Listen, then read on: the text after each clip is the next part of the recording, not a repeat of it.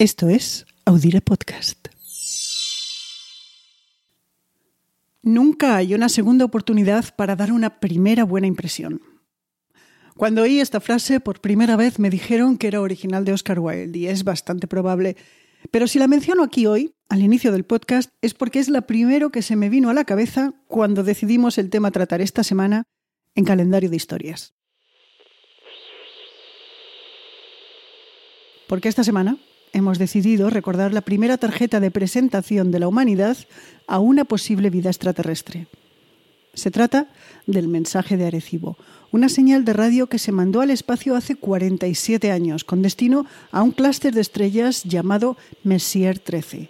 Una señal que podría ser escuchada por la civilización que exista más allá de la Tierra.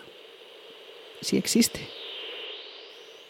En su momento, cuando fue emitida, se consideró que era como un mensaje en una botella lanzado al océano, el primer mensaje intencionalmente mandado al universo.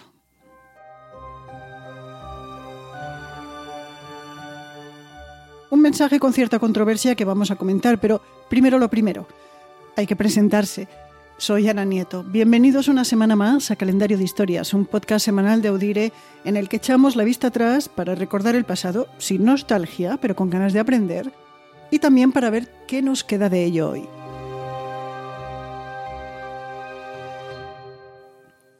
El año fue el 1974, cuando aún se sufrían las consecuencias de la gran crisis del petróleo del año anterior Richard Nixon dimitía por el escándalo Watergate y en Portugal la revolución se hacía con claveles.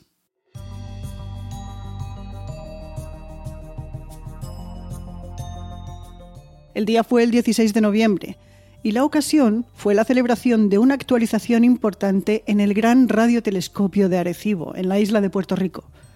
Pese a que mandar un mensaje así a una civilización desconocida es una cuestión existencial, en realidad el de Arecibo no se mandó con la esperanza de que un día fuera contestado.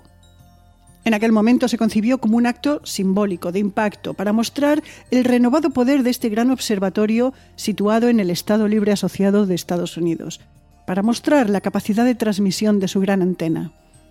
El mensaje lo escribió el astrofísico, director de Arecibo, Frank Drake, entonces profesor de astronomía de la Universidad de Cornell y fundador del proyecto de investigación de vida extraterrestre, el SETI. Como no se espera que más allá de nuestra atmósfera se entienda ninguna de las lenguas que hablamos, se escribió con un código binario, con unos y ceros.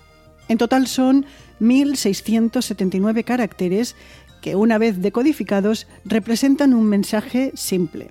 Contiene la representación de los números, también de los elementos químicos esenciales para la vida en la Tierra, se muestra la hélice del ADN, el diagrama del sistema solar, además de una representación muy básica, casi infantil, de un humano y del propio observatorio estadounidense.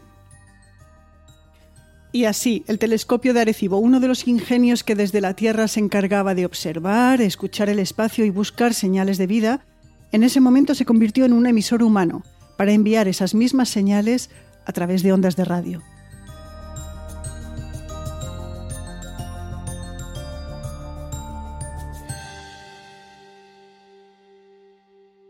Es un mensaje que viaja rápidamente desde entonces. De hecho, se calcula que al final del día en el que se emitió ya había salido de nuestro sistema solar. Con todo y con ello aún le queda mucho para llegar a su destino. Messier 13, el grupo de estrellas, está a más de 22.000 años luz. A Drake le ayudó, entre otros, el gran astrónomo, científico y comunicador Carl Sagan.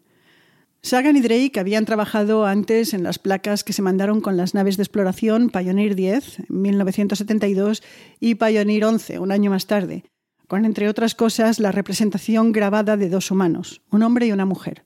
A diferencia de las ondas de radio de Arecibo, esta es una representación visual. Años después, en 1977, se lanzó la nave de exploración Voyager, que está en el espacio interestelar desde el año 2012. En ella hay dos discos de oro con imágenes y sonidos de la Tierra, cuya selección también corrió a cargo de Sagan.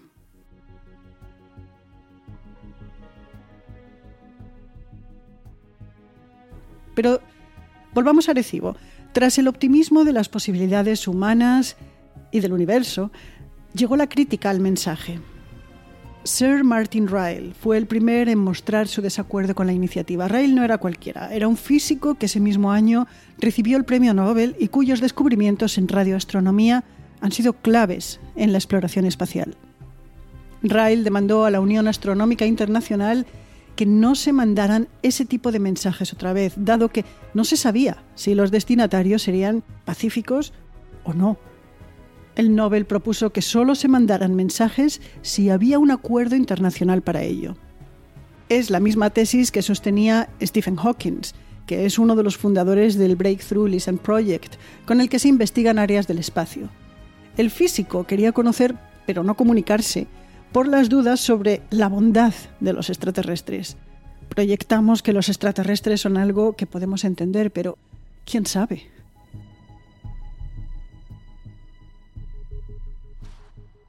Con todo, hay quienes están dispuestos a mandar más mensajes. Y de hecho, METI, una organización sin ánimo de lucro fundada por el astrobiólogo Douglas Babcock, sigue mandando mensajes a estrellas cercanas.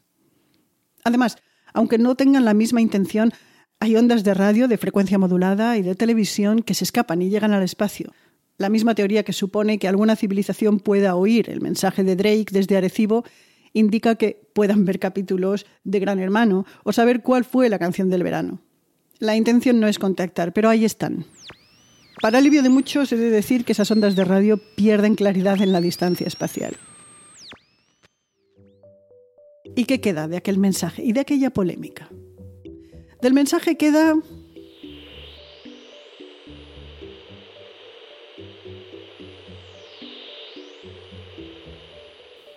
silencio.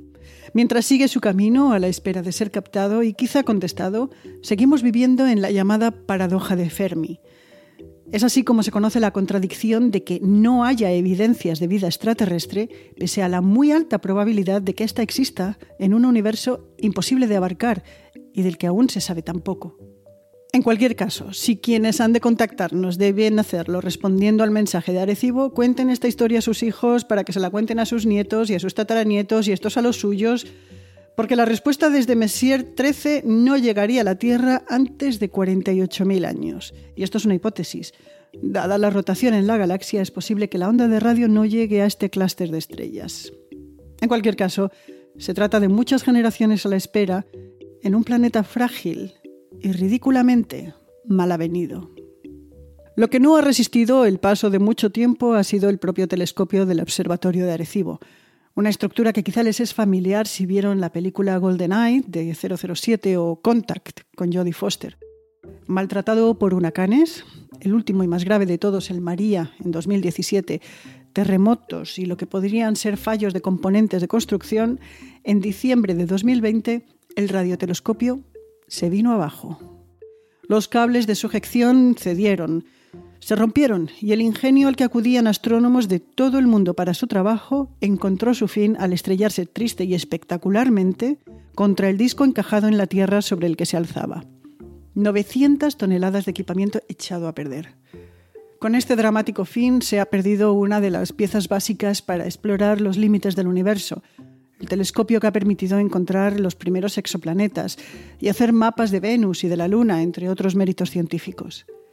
Quedan algunas operaciones científicas en la zona en la que se ha dado prioridad a las labores de desescombro, pero desde el observatorio se es optimista y se está trabajando en forjar una alianza político, económica y científica que es necesaria para volver a colocar a este punto de Puerto Rico en el mapa interestelar.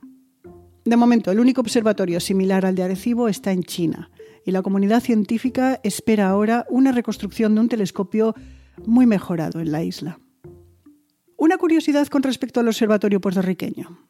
El lugar fue elegido y la construcción financiada por el programa ARPA, el programa de investigación del Pentágono, en 1958. Se quería poner una antena con la que controlar misiles balísticos. La alternativa a la localización en Puerto Rico era la isla de Cuba, algo que seguramente habría costado muchos disgustos en el Pentágono. También nos queda la literatura. A quienes hacemos este podcast nos gusta mucho Ted Chiang. En su libro de cuentos, Exhalación, hay un pequeño relato, El Gran Silencio, que les gustará leer. Y lean a Carl Sagan, especialmente El mundo y sus demonios. Y si quieren saber hasta dónde llega la imaginación, Cosmos, de 2019. Es una película cuyo desarrollo transcurre casi íntegramente dentro de un Volvo, pero lidia con mensajes interestelares. Y nos despedimos con algunos de ellos. Hemos pedido a unos amigos que nos digan qué le dirían a una civilización escondida en el universo. Les dejo con ellos.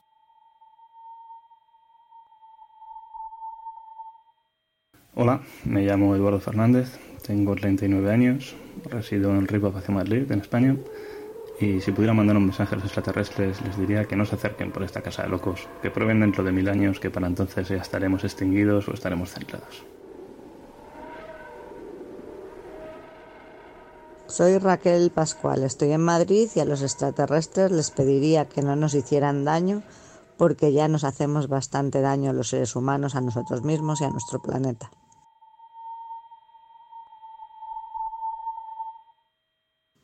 Hola, mi nombre es Gamaliel Ramos Oliver. Eh, estoy en Puerto Rico, en Caguas, Puerto Rico. Eh, saludos desde aquí.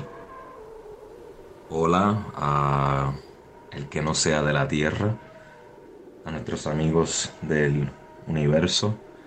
Eh, si están escuchando este mensaje, este, me gustaría saber este, qué tipo de desigualdad existe en tu planeta o en, donde vivan, si viven en, un, en otro planeta o en una nave espacial, qué tipo de desigualdad existe en tu planeta y cómo y si hay manera de solucionarlo, cómo lo hicieron y si no, por qué, las razones por las cuales la desigualdad todavía existe.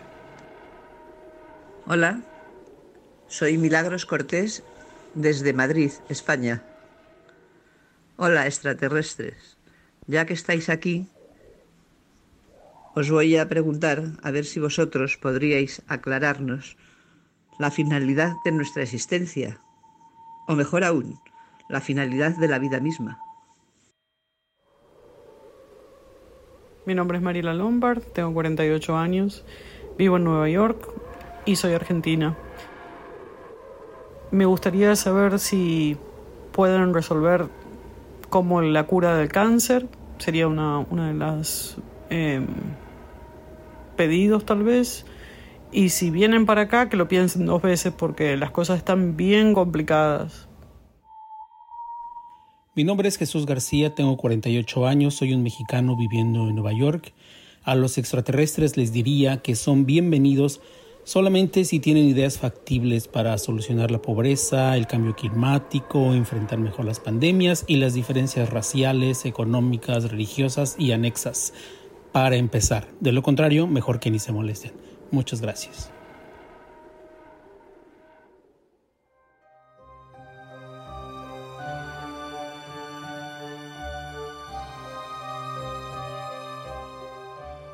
Nos despedimos por esta semana. Somos Audire Podcast y este programa lo hemos hecho María Luz Rodríguez desde Urense y yo, Ana Nieto, desde Brooklyn. Les recordamos que volvemos la semana que viene otra vez. Nos oímos.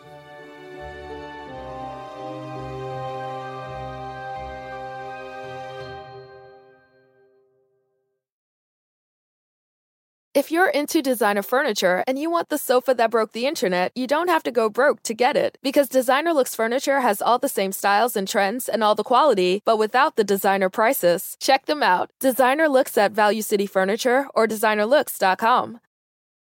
Este 4 de julio, no te pierdas la película del verano. Are you ready? Damn right.